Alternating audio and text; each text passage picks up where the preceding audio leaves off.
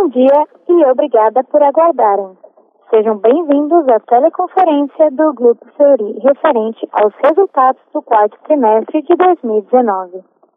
Estão presentes hoje conosco o Sr. Carlos Marinelli, presidente, e o Sr. Fernando Leão, diretor executivo de Finanças, Relações com Investidores e Jurídico. Informamos que esse evento está sendo gravado e que todos os participantes estarão apenas ouvindo a conferência durante a apresentação do Grupo Fleury. Em seguida, iniciaremos a sessão de perguntas e respostas quando mais instruções serão fornecidas. Caso algum dos senhores necessite de alguma assistência durante a teleconferência, queiram, por favor, solicitar a ajuda de um operador digitando asterisco zero. Este evento também está sendo transmitido simultaneamente pela internet via webcast, podendo ser acessado no endereço www.fluri.com.br/ri, onde se encontra disponível a respectiva apresentação. A seleção dos slides será controlada pelos senhores. O roteiro deste evento estará disponível logo após o encerramento. Lembramos que os participantes do webcast poderão registrar via website perguntas para o Grupo Teori. Antes de prosseguir, gostaríamos de esclarecer que eventuais declarações que possam ser feitas durante esta teleconferência relativas às perspectivas de negócios do Grupo Fleury, projeções, metas operacionais e financeiras constituem-se em crenças e premissas da administração da companhia, bem como informações atualmente disponíveis para o Grupo Fleury. Considerações futuras não são garantias de desempenho e envolvem riscos incertezas e premissas, pois se referem a eventos futuros e, portanto, dependem de circunstâncias que podem ou não ocorrer. Investidores e analistas devem compreender que condições gerais, condições de setor e outros fatores operacionais podem afetar os resultados futuros do Grupo Fleury e podem conduzir a resultados que diferem materialmente daqueles expressos em tais considerações futuras. Agora gostaria de passar a palavra para o Sr. Carlos Marinelli, que iniciará a apresentação. Por favor, Sr. Carlos, pode prosseguir. Bom dia. Desde já agradeço pela presença de todos em nossa teleconferência de resultados referente ao quarto semestre e ano de 2019. É com satisfação que anuncio mais um trimestre em que conseguimos entregar um crescimento consolidado de dois dígitos que demonstra uma melhora sequencial das nossas principais marcas em medicina diagnóstica, bem como recebe contribuição crescente dos nossos negócios de genômica e da plataforma de negócios de saúde. Mesmo que 2019 tenha encerrado com estabilidade no número de beneficiários de planos de saúde, em 47 milhões, conseguimos, por meio da nossa estratégia de diferenciação médica e em atendimento, aliada a uma cultura de eficiência e excelência em gestão, produzir, em 2019, um crescimento consolidado de 9,1%, e no quarto trimestre, de 10,2%. Sem dúvida, esse ritmo de expansão é resultado da legitimidade que o Grupo Fleury tem construído com clientes, médicos e operadoras de saúde ao longo dos seus 94 anos de história. O crescimento que estamos reportando tem se traduzido, consequentemente, nos ganhos de market share que temos apresentado nos últimos anos. Com a confirmação de melhora do quadro macroeconômico, o mercado de medicina diagnóstica poderá se beneficiar com a expansão de beneficiários com acesso ao segmento de saúde apresentado. Com a concretização desse cenário, estamos fortalecidos com um portfólio de marcas reconhecidas pela diferenciada excelência técnica e de atendimento, uma rede de alta capilaridade e contínua ênfase na inovação de produtos e serviços que geram valor para a prática médica e benefício de seus pacientes e da sustentabilidade econômica do sistema de saúde. Nessa direção, destacam-se os exames de medicina personalizada e de precisão no âmbito da genômica, que tem um alto poder transformativo para cada caso clínico, bem como nossa plataforma de negócios em saúde, composta por um conjunto de serviços capaz de integrar as informações e dados de saúde com o paciente no centro da coordenação do cuidado e cujas evoluções dessas linhas de negócio veremos um pouco mais à frente. Passando para a apresentação, no slide 3, destacamos os principais destaques financeiros no quarto trimestre e ano de 2019. Ressalto, para fins de comparação, os números a seguir são apresentados sem o efeito de IFRS 16. A receita bruta apresentou um crescimento de 10,2% no trimestre, totalizando 779 milhões de reais. No ano, crescemos 9,1% e atingimos 3,1 bilhões de reais de faturamento. Destacamos um aumento de 10% observado na marca Fleury nesse trimestre, apresentando consistente melhora pelo quarto trimestre consecutivo. As glosas representaram 1,3% da receita bruta, com aumento de 19 bits em relação ao mesmo período do ano anterior. Em 2019, as glosas se mantiveram estáveis em 1,4%. O título atingiu 154 milhões de reais no trimestre, com crescimento de 5,9%. A margem líquida atingiu 21,4%. Em 2019, o dívida recorrente atingiu 738 milhões de reais, com margem recorrente de 25,4%. O lucro líquido atingiu 65 milhões de reais no trimestre, apresentando um crescimento de 12%. Em 2019, o lucro líquido recorrente atingiu 347 milhões de reais, uma ampliação de 4,7% em relação a 2018. A operação de caixa operacional totalizou 161 milhões de reais no quarto trimestre e 570 milhões de reais para o ano de 2019. O ROIC FEAG alcançou 38,7%. Por fim, anunciamos ontem a distribuição de 197,8 milhões de reais por meio de dividendos. Somado às outras distribuições realizadas em 2019, o montante total distribuído aos acionistas foi de 296,7 milhões de reais, representando um payout de 95% do lucro líquido e um yield de 2,9%. Seguimos agora para o slide número 4, em que mostramos os destaques operacionais do trimestre. No encerramento do quarto trimestre de 2019, o NPS das nossas marcas atingiu 77,2%, com expansão de 40 bits em relação ao ano anterior, o que significa a sustentação do alto nível de diferenciação pelos quais nossos serviços são reconhecidos pelos nossos clientes. Continuamos expandindo nossas operações por meio de M&A. No trimestre, adquirimos um centro de patologia clínica e fortaleceu ainda mais a nossa presença em Natal. E passamos a oferecer um portfólio completo, adicionando serviços diagnósticos de análises clínicas aos serviços de diagnósticos por imagem já presentes na marca IRN, adquirida em 2018. Também no quarto trimestre, realizamos a aquisição de Inlab, na cidade de São Luís, no estado do Maranhão. Essa aquisição marca a entrada do grupo Fleury nesse estado. Para o pilar estratégico de medicina personalizada e precisão, encerramos o ano de 2019 com um crescimento de 59% da receita de genômica, totalizando 60 milhões de reais.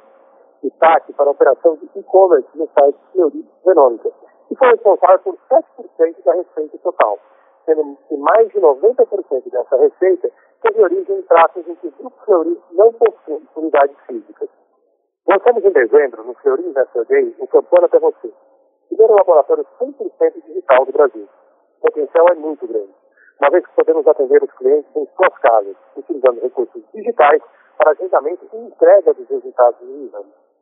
Nosso primeiro cliente, uma operadora de saúde verticalizada, a Presente Sênior, e seguiremos avançando no desenvolvimento desse novo mercado para os nossos negócios.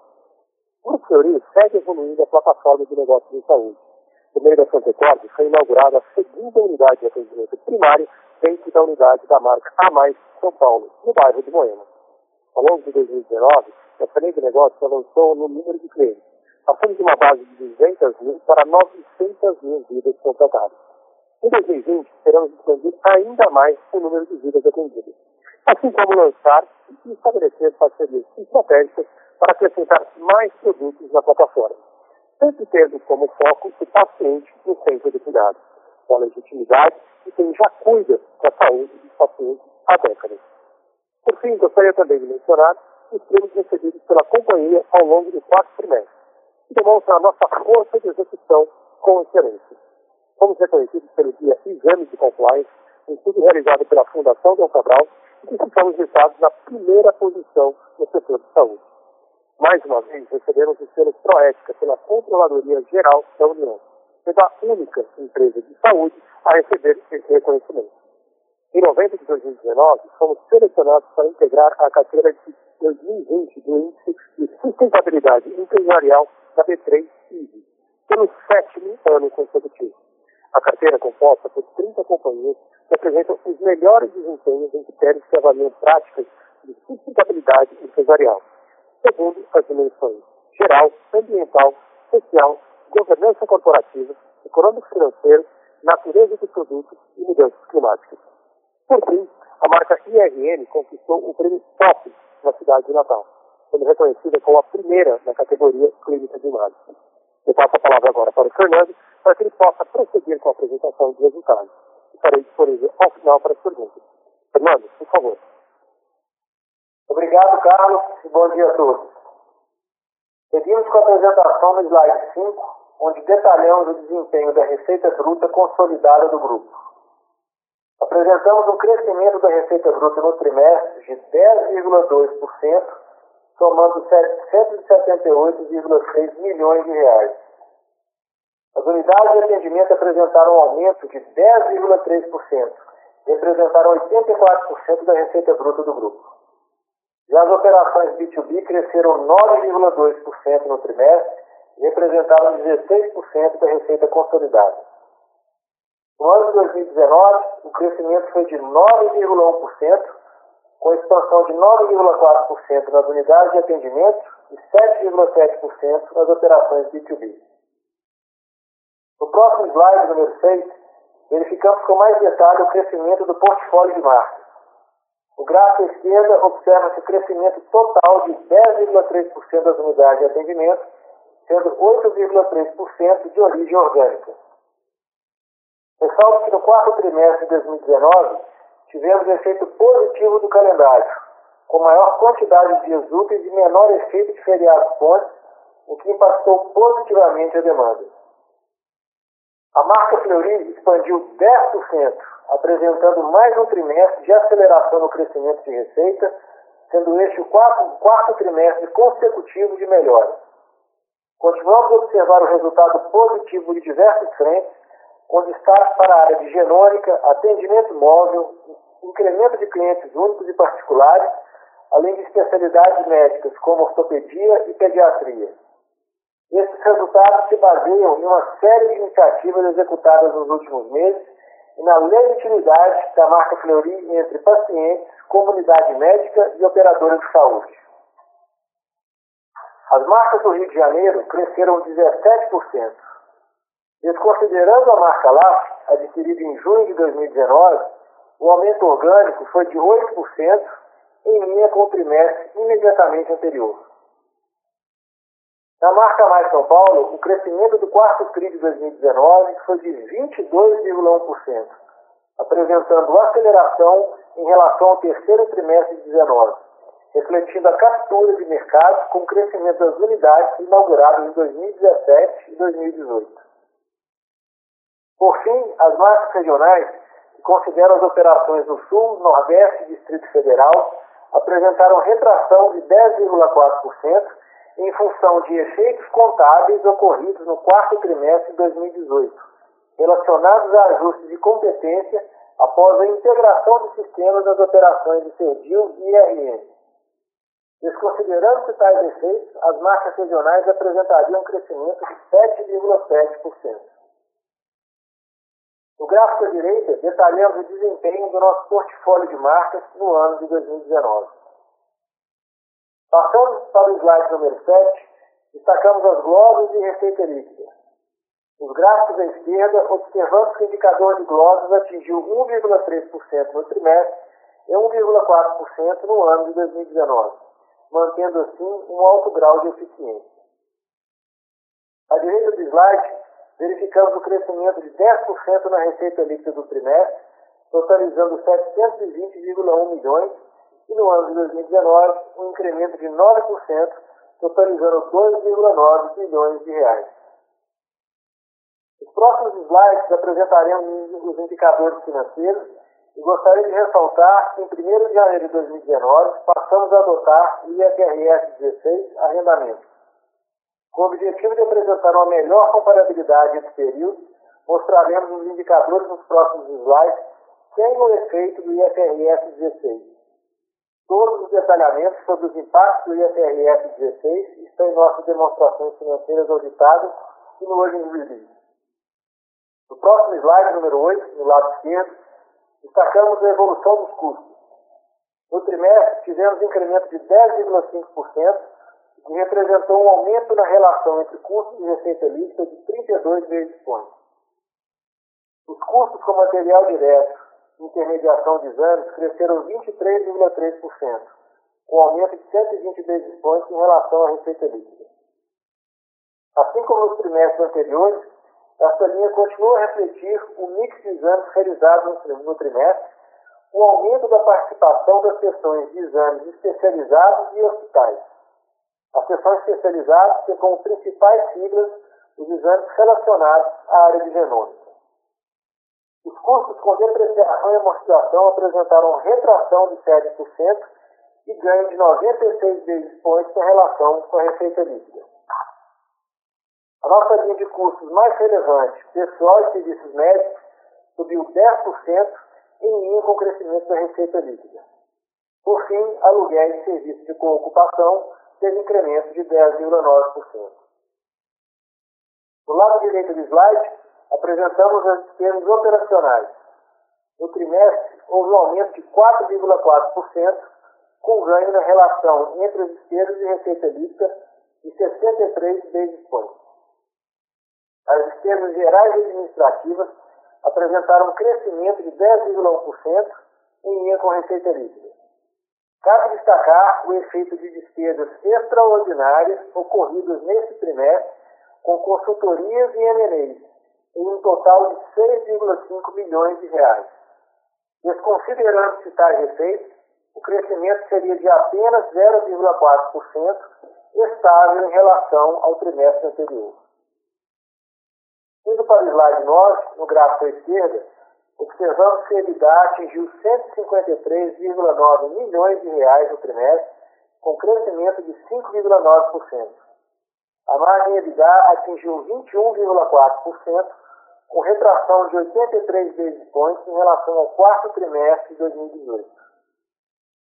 A pressão de margem EBITDA tem origem no custo dos serviços prestados, principalmente na linha de material direto e intermediação de exames, sendo parcialmente mitigada pelo ganho de eficiência nas despesas operacionais.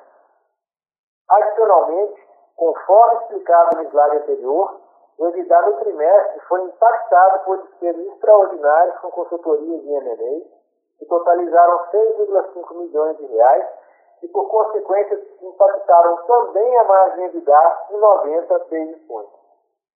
No gráfico à direita, abrimos a comparação do EBITDA para o ano de 2019.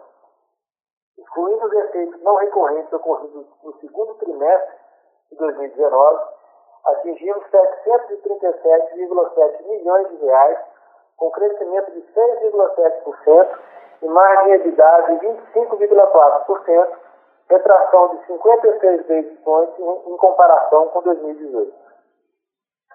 No slide 10, mostramos no gráfico à esquerda o lucro líquido do período, que alcançou, alcançou 65,2 milhões de reais, com crescimento de 12% em relação ao mesmo período de 2018. A margem líquida foi de 9%, em comparação a 8,9% no quarto trimestre de 2018. À direita, demonstramos a comparação do lucro líquido para o ano de 2019.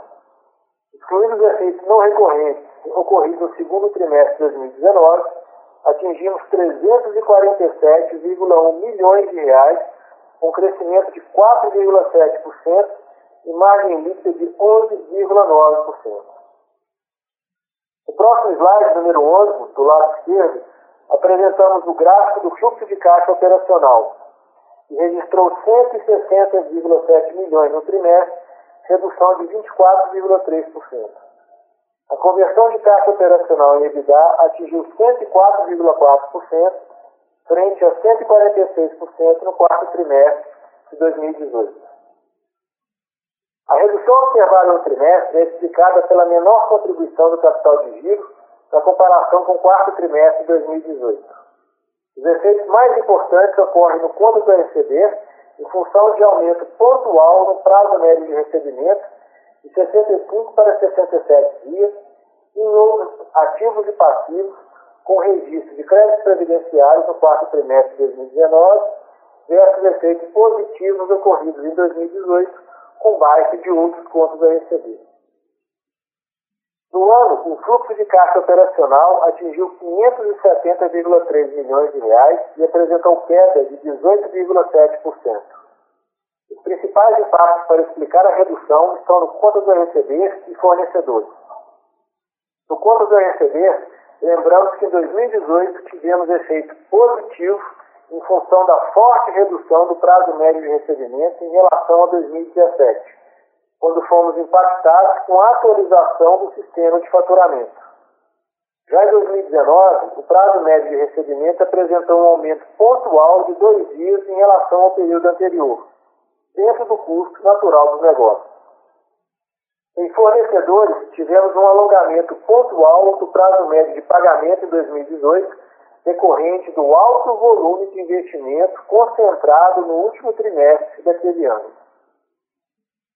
No slide 12, no gráfico à esquerda, o ROI sem ágil atingiu 38,7% no quarto trimestre de 2019. Ajustado para os efeitos não recorrentes ocorridos no segundo trimestre de 2019, o ROI sem ágil totalizaria 40%. No gráfico à direita, mostramos a evolução do NPS que manteve seu alto patamar atingido 77,2% no período, com crescimento de 40 vezes pontos em relação ao mesmo trimestre de 2018. No próximo slide, número 13, trazemos mais detalhes do aviso aos acionistas divulgado ontem, no qual o Conselho de Administração da companhia aprovou a distribuição de dividendos no montante de 197,8 milhões de reais equivalente a 62 centavos por ação. Cabe ressaltar que com essa distribuição, totalizamos 296,7 milhões de reais de distribuição total sobre o lucro de 2019, representando 94 centavos por ação, um payout de 95% e um dividend yield de 2,9%. Por fim, no slide 14, incluindo os eventos já confirmados com o mercado nos próximos meses. Abriremos agora a sessão de perguntas e respostas. Muito obrigado a todos. Obrigada. Iniciaremos agora a sessão de perguntas e respostas. Caso haja alguma pergunta, queiram, por favor, digitar asterisco 1. A senhora Eugênia Cavalheiro, do JP Morgan, gostaria de fazer uma pergunta. Fala, tudo bem? É, tenho duas perguntas, na verdade. A primeira em relação à tendência de mercado, é, especialmente do segmento premium. Então, a gente tem visto aqui pela Proxy que a gente acompanha é, uma melhora forte é, no número de beneficiários desse segmento, mas, é, enfim, é só uma Proxy porque não, realmente não reflete é, todo o mercado. A gente queria saber o que, vocês estão vendo e o que vocês esperam nesse segmento para 2020. E o segundo tópico seria em relação à inclusão do teste de genômica é, para câncer de memória hall DNS, que, é, enfim, está sendo discutido. Queria saber se vocês têm alguma visibilidade a respeito disso e como vocês veem é, o, é, a evolução disso. É, muito obrigada. Oi, Eugênia, é o Carlos Marinelli. É, obrigado pela sua pergunta, mas eu só queria, é, antes de passar para a resposta aqui, comentar que a gente teve alguns problemas aí durante a transmissão é, da, da, primeira parte do nosso call. Queria pedir desculpas, mas acredito que a maior parte das informações e a apresentação elas refletem aí os principais pontos que a gente vai cobrir. Então, a gente passa diretamente agora para a parte de perguntas e respostas. Bom, com relação à sua primeira pergunta com o uh, mercado premium, sim, a gente sente aí essa retomada, acho que ela está muito bem expressa por conta do crescimento que a gente viu na marca Fleury nesse último trimestre, principalmente pelo fato de que não é, é, algo que aconteceu isoladamente, na verdade é uma tendência que vem se confirmando ao longo do tempo e é, ela já se mostra né, no quarto trimestre bem superior ao que a gente fez de crescimento no ano de 2019.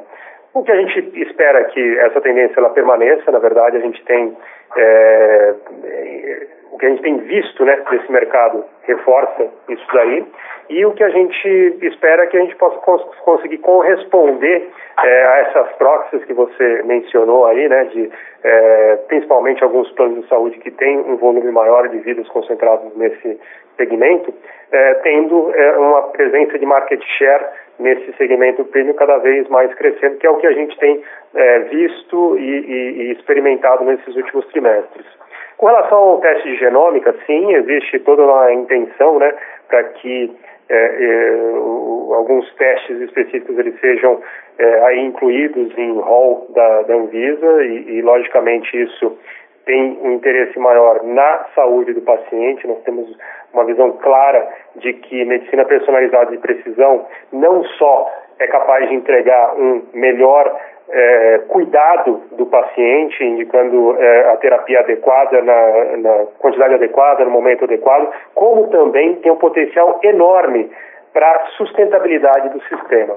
A gente está falando de testes que podem evitar tratamentos que eles têm um custo social muito grande, um custo para o paciente muito grande, mas também tem um custo financeiro muito grande e que muitas vezes acabam é, não sendo os mais indicados ou é, melhor colocados na vida dos pacientes. A gente tem visto é, em alguns testes de é, medicina de precisão personalizada que nós já temos hoje, que isso é uma realidade. Então a intenção aqui é de que a gente, e, e a visão nossa para o futuro, é que cada vez mais é, testes de genômica, de medicina personalizada de precisão, não só vão ajudar na melhor qualidade de vida é, dos pacientes, mas também vão salvar recursos importantes dentro do sistema. Ficou muito claro. Obrigada, Carlos. Remembering, if you have a question, please press star one. Senhor Leandro Basto, do Citibank, gostaria de fazer uma pergunta.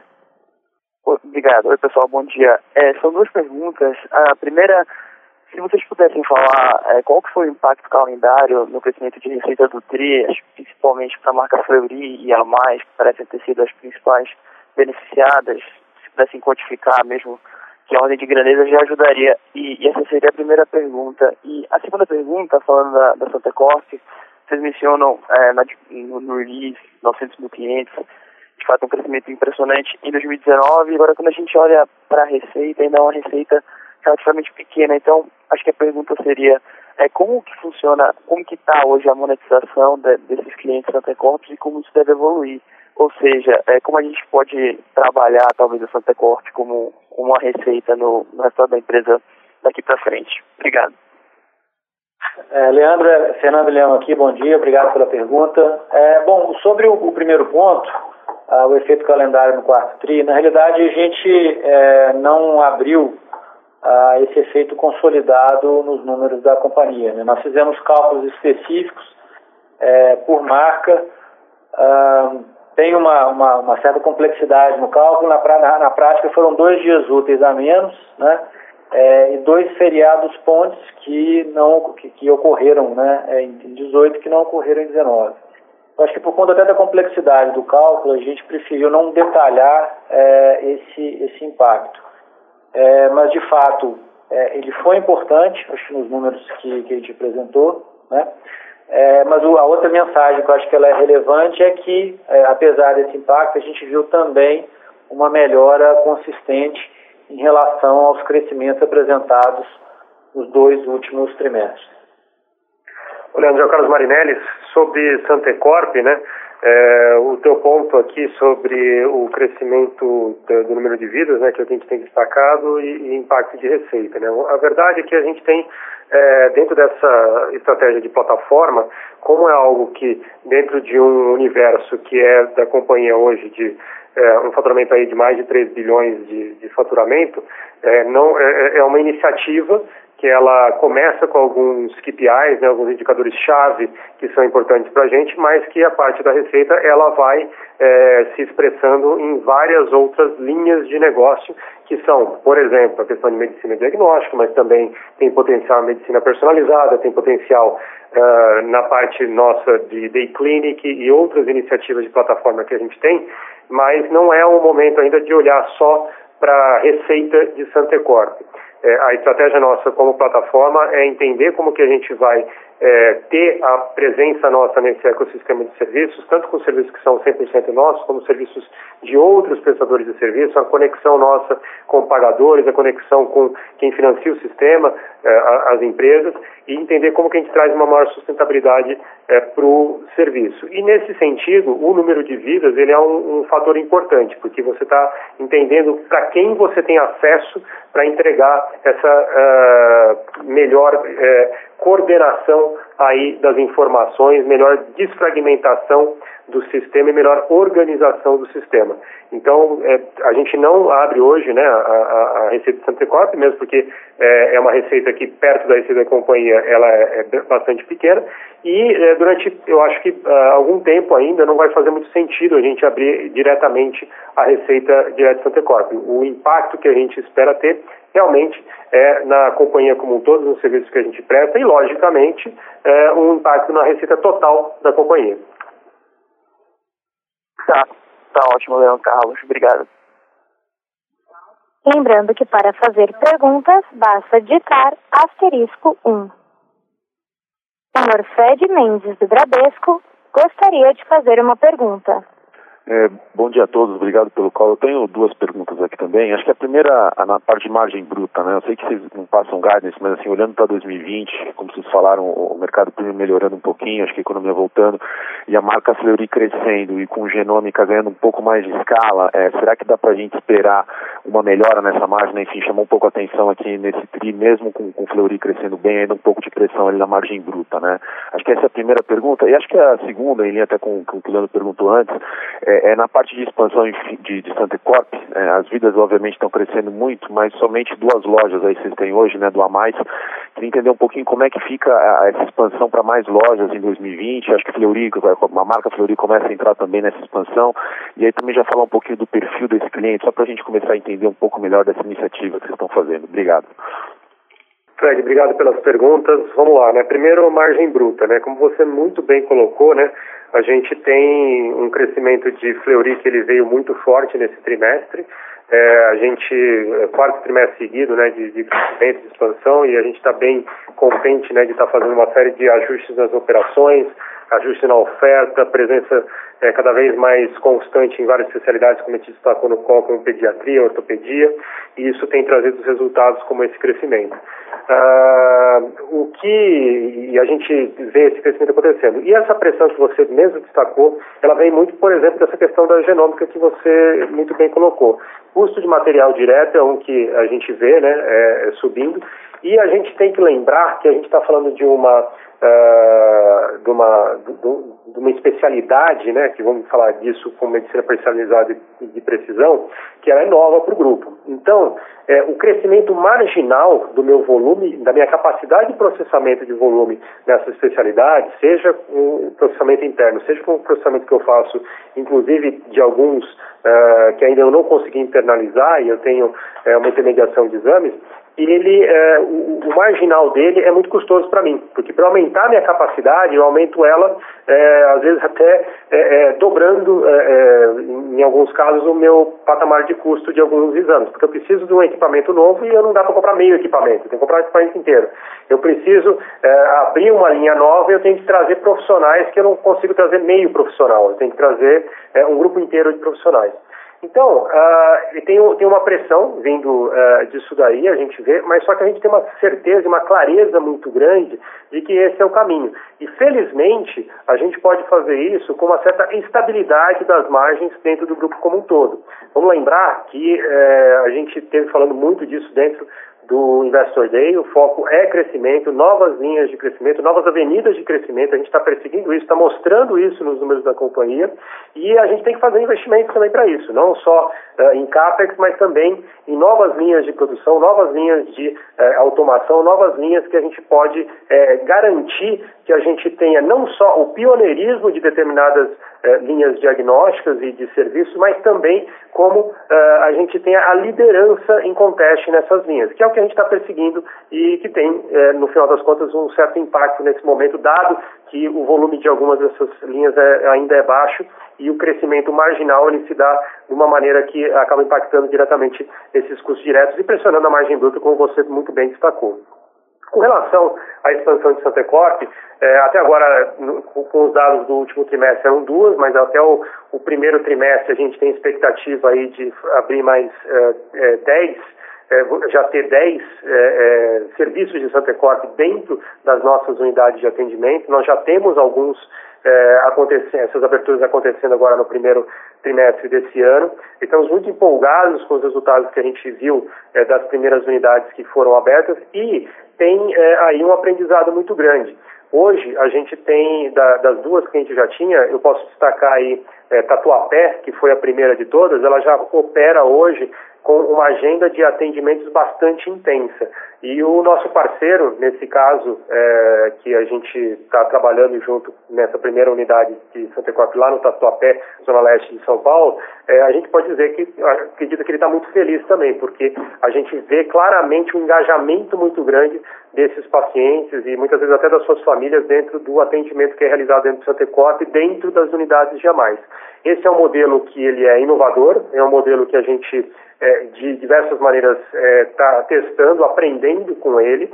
É, o público é um público que ele já tinha acesso a mais, é um público que ele tem uma confiança muito grande dentro da marca mais, ele se sente muito bem dentro da marca mais, e a gente entende que com uh, a prestação de serviços dentro desse ambiente de a mais, que é um ambiente muito convidativo, de confiança para ele, o segmento dessas vidas dentro desse ambiente, principalmente a integração de informação possível, dado o, a coleta de informações por um médico generalista, um médico de família, mais informações de exames, a gente consegue de médio a longo prazo aí, representar um impacto muito positivo para a sustentabilidade do sistema e para é, reduzir custos é, não desejados dentro do sistema de sinistros que podem ser evitados com essa coordenação de cuidado. Uh, a gente vai continuar investindo na abertura dessas unidades, como eu te disse, já temos várias programadas, mas também temos trabalhado intensamente na parte tecnológica, ou seja, é, não só no bricks and mortar, mas também no clicks and mortar, é algo que a gente tem investido muito, e é, Santecorp ser é, a saúde é um clique de distância. É isso que a gente tem investido para tornar a Santecorp cada vez mais uma plataforma que seja uma grande porta de entrada é, para serviços de saúde é, dentro é, das soluções que a gente está desenhando para o mercado em geral. Perfeito, Carlos, é muito claro. Obrigado.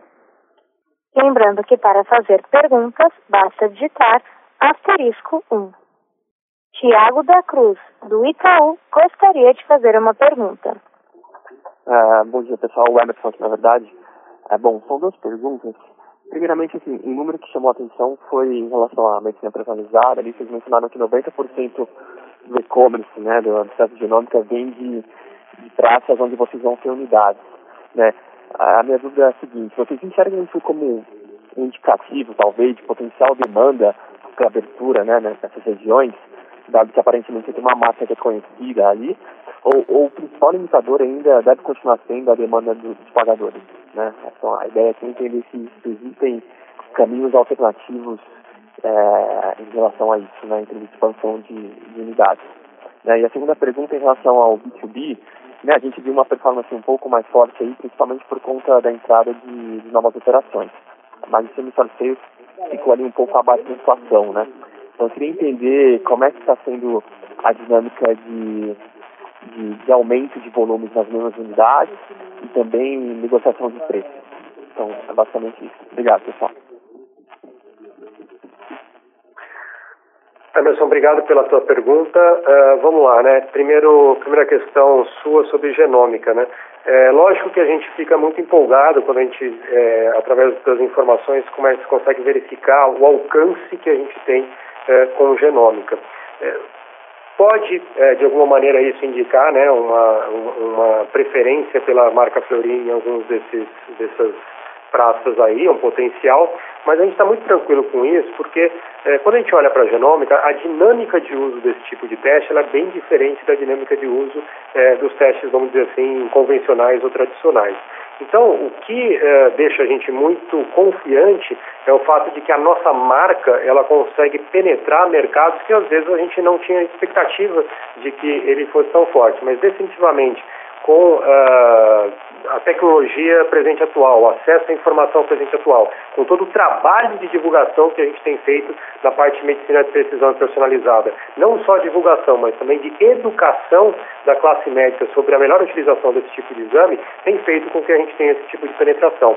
E a gente vai continuar nessa, nessa linha e eu espero que a gente continue acessando cada vez mais mercados nessa, nessa linha.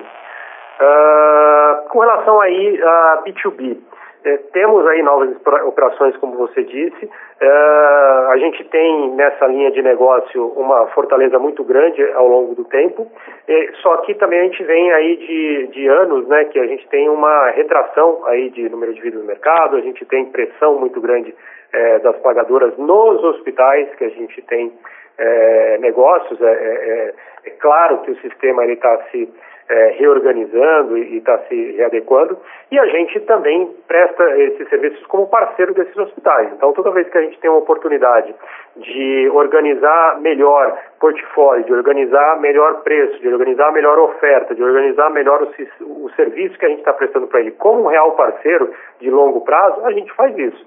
Então, uh, tem uh, uma questão aí de perfil de hospital, tamanho de hospital, muitas vezes segmentos de hospitais que a gente está entrando. Lembrando que a gente tem uma penetração bastante grande em hospitais premium e agora penetrando outros segmentos de hospitais também, com outros níveis de serviço, logicamente, e outro nível de, de preço. Mas é um segmento que continua sendo importante para a gente e, nesse momento, o que a gente vê e acredita que existe é uma certa flutuação, mas que ela tende a se é, estabilizar no médio e definitivamente no, no, longo prazo também, e que esse negócio vai continuar sendo um negócio importante da companhia. Ok, Carlos, muito obrigado. Lembrando que para fazer perguntas, basta digitar asterisco 1. Senhor Caio Boscardini, do Morgan Stanley, gostaria de fazer uma pergunta. Bom dia, pessoal. Tem uma pergunta só sobre o CAPEX do ano de 2020. O que, que a gente deve pensar para esse ano agora? É, qual o nível de abertura de lojas? Se vocês conseguem passar algum detalhe maior, já que teve um, um decréscimo grande, né, ano contra ano em 2019. Obrigado. Caio, é, bom dia, Fernando. Obrigado pela pergunta. Bom, a gente teve uma, uma, é, um CAPEX em 19, como você viu, que ele foi é, substancialmente menor né, comparado com 18. É, a gente, logicamente, a gente também continua na linha né, de, de, de não dar guidance dos números, mas o que a gente pode colocar é que, vendo, é, desde o planejamento nosso para 2020, eu acho que não tem um, um, um foco hoje é, dentro dos nossos projetos de abertura de novas unidades.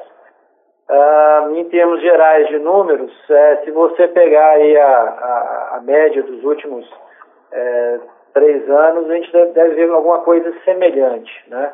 É, como o Carlos colocou aqui é, há pouco, a gente continua com volume de investimentos é, muito forte, agora virado para as novas iniciativas de, de plataforma para projetos é, de digital. Né? Então tem uma conversão aqui da natureza do CAPEX e na média a gente deve esperar alguma coisa semelhante ao que aconteceu é, nos últimos três anos, é, a contar aí de 2017.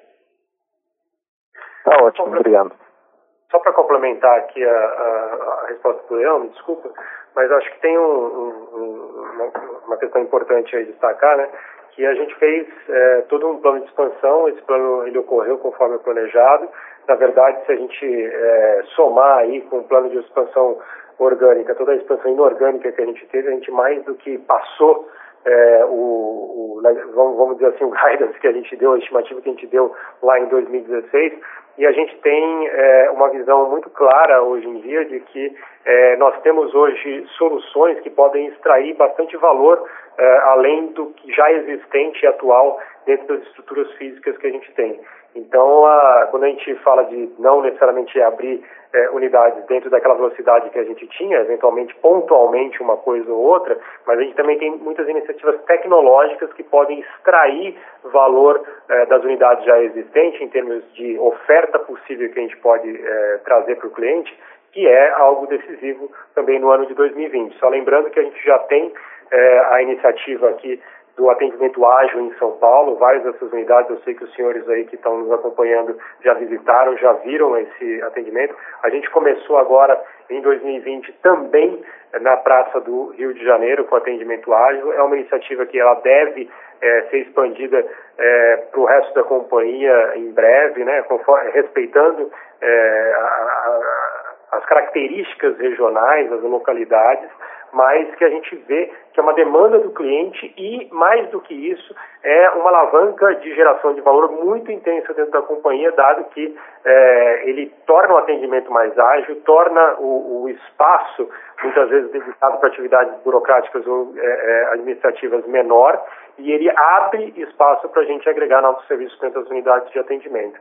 Só para ter uma ideia, a gente teve aí é, uma das unidades do Rio de Janeiro que a gente começou, já no primeiro dia, é, uma adesão de mais de 25% dos clientes para o atendimento ágil. Então deixa a gente muito empolgado com o que pode vir para o futuro aí em termos de melhor utilização dos espaços já existentes. Tá ótimo, muito obrigado. Lembrando que para fazer perguntas, basta digitar asterisco 1. Yasmin Brandão, do Credit Suisse, gostaria de fazer uma pergunta. Olá pessoal, obrigada por pegar minha pergunta. São duas perguntas. É, eu queria entender um pouquinho melhor o breakdown, se possível, do crescimento de same-store sales da marca Mais. Vocês conseguem tangibilizar um pouco como é que está a performance das lojas já maduras e das lojas de maturação? E até se puder comparar, fazer algum comentário ainda qualitativo, se a maturação está vindo dentro do esperado de vocês, está vindo mais rápido. E o segundo ponto, em relação às marcas do Rio de Janeiro, eu entendo que vocês estão trabalhando com mudança de mix, é, incremento até é, de exame de AC na marca LAF. Quando que vocês acham que esse cenário já deve estar mais normalizado? E além disso, também entender um pouco a dinâmica do setor no Rio mesmo. É, se você já vê algum indício de melhora daqui para frente. É isso, muito obrigada. Yasmin, obrigado pela pergunta. Uh, com relação ao breakdown de marca mais, uh, a maturação vem dentro daquilo que a gente uh, já estava esperando.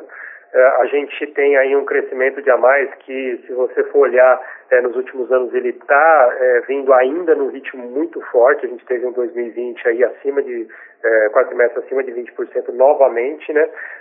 a gente tem uma ideia de que Uh, a Mais é uma marca que ela é vencedora no seu segmento, é uma marca que está atraindo muita demanda no seu segmento, está se é, definitivamente se destacando como uma marca no seu segmento que, inclusive, é, não só pela sua operação, mas também, inclusive, pela assinatura do Grupo Fleury, é algo de desejo já no seu segmento, criando um segmento aí que ele se destaca desse segmento intermediário geral e, e muito mais nessa questão do segmento intermediário alto, e a gente está muito feliz com, com, com esse crescimento. A maturação, é, como eu te disse, ela vem conforme planejado e a gente consegue, inclusive, dado essas iniciativas que eu te falei de atendimento ágil e outras de otimização de atendimento dentro das unidades, serviços e uma série de coisas, conseguir até extrair mais crescimento de unidades que já estavam maduras. É, seja porque a gente está ganhando, a gente vê claramente que a gente está ganhando market share no segmento, seja porque é, o cliente, e isso é super importante para a gente, dado a satisfação que ele é, traz, e isso está expresso no NPS, ele vem, gosta, volta, recomenda e uh, traz familiares e amigos. Então, assim, a gente consegue hoje ver claramente isso, não é só no quarto trimestre de 2019, mas é isso é por alguns anos que, felizmente, a gente tem conseguido entregar isso é, de maneira é, com sucesso, a gente vê que é uma marca que ela veio para ficar, que ela já tem é, ressonância na cabeça da, da comunidade médica e dos clientes, e que ela está entregando aí uma eficiência dentro do setor cada vez maior, seja do seu ponto de vista de satisfação do médico em relação ao que ele consegue capturar de valor com o, o, a qualidade do exame que a gente presta, seja com a satisfação do cliente em termos da, do, da experiência que ele tem dentro daquela marca e diferenciando essa experiência de outros uh, players do, do segmento. Uh, você perguntou de Rio de Janeiro, incremento de mix em LAF, a gente já tem trabalhado bastante isso dentro de LAF. 2019 é um ano que a gente trabalhou muito a parte de integração de LAF eh, ao, ao, mercado do Rio de Janeiro, como a gente sempre destacou muito dentro da aquisição de LAF. São praças, eh, muitas, na maioria delas são praças novas, né, que a gente não tinha, elas são complementares, então a gente eh, conseguiu trazer um pouco das nossas práticas de portfólio para essas praças em que a gente não estava presente, mas eu queria destacar também que a gente soube aprender. A gente também aprendeu com LAF alguns clientes, algumas regiões, alguns grupos de, de principalmente de médicos dessas regiões, que a gente aprendeu melhor sobre o que, que eles demandam, como que eles possam fazer o relacionamento, a interação, e a gente aprendeu, tem aprendido muito com o LAF também. Então tem oportunidades dos dois lados, tem oportunidade das sinergias que a gente traz para a operação e tem as oportunidades também da gente conhecer muitas vezes um público novo, seja de médicos, seja de pacientes, e aprender com, com eles. Sobre a questão de estabilidade, uh, eu diria para você que meu desejo como senhor não tem estabilidade, que a gente só cresça. E a gente uh, adquira cada vez mais possibilidade de crescimento dentro do, do, Rio de Janeiro, que é o que a gente tem visto uh, ultimamente. O mercado do Rio de Janeiro é um mercado que definitivamente teve impactos importantes aí ao longo de 2019, a gente comentou isso nos calls anteriores, sobre a questão de descredenciamento de algumas operadoras. Nós trouxemos novas vidas para o sistema, no, do sistema, nós trouxemos novas operações, fizeram com que a gente tivesse aí uma certa estabilidade em termos de uh, volume e, e, conseguisse alguma estabilidade em termos de receita também. E eu diria para você que é uma, uma expectativa muito uh, boa para 2020, dado que uh, qualquer expectativa de todos nós, e aí eu estou falando da macroeconomia no Brasil inteiro, ela é melhor para 2020 do que foi 2019. Pelo menos a gente espera que continue essa, essa tendência. E especificamente no Rio de Janeiro, que viveu aí um, um 2019 mais pressionado é, no setor de saúde, que a gente consiga é, voltar a crescer com o crescimento de emprego, o crescimento de vidas no sistema, especificamente no Rio de Janeiro, a ter resultados cada vez melhores dentro dessa praça. Tá ótimo, super claro. Obrigada. Lembrando que para fazer perguntas, basta digitar asterisco 1. Encerramos nesse momento a sessão de perguntas e respostas. Gostaria de retornar a palavra ao senhor Carlos Marinelli para suas considerações finais. Bom, é, eu queria encerrar hoje destacando é, aí um ano de 2019 que sem dúvida nenhuma ele foi bastante desafiador é, para todos nós, né, na verdade, no Brasil inteiro. É um ano que talvez no final de 2018 a gente enxergava ele de uma determinada maneira, começou 2019, ao longo de 2019 a gente teve é, algumas confirmações, outras coisas que não aconteceram, é, mais um ano desafiador para todos nós, mas eu acredito que a gente ah, termina esse ano de 2019 é, com uma perspectiva muito boa. Os números do quarto trimestre indicam isso, os números de 2019 isolados também indicam isso. É, a gente começa 2020 com uma confiança bastante grande de que a gente vai ter um cenário macroeconômico melhor que 2019, que a gente possa ter um ano melhor que 2019 em termos eh, de economia, crescimento de emprego formal. Lógico, não estamos super atentos e, e super eh, eh, antenados no que tem acontecido ultimamente, essa questão do impacto de coronavírus na China, na economia mundial e eventualmente seus efeitos aqui no Brasil.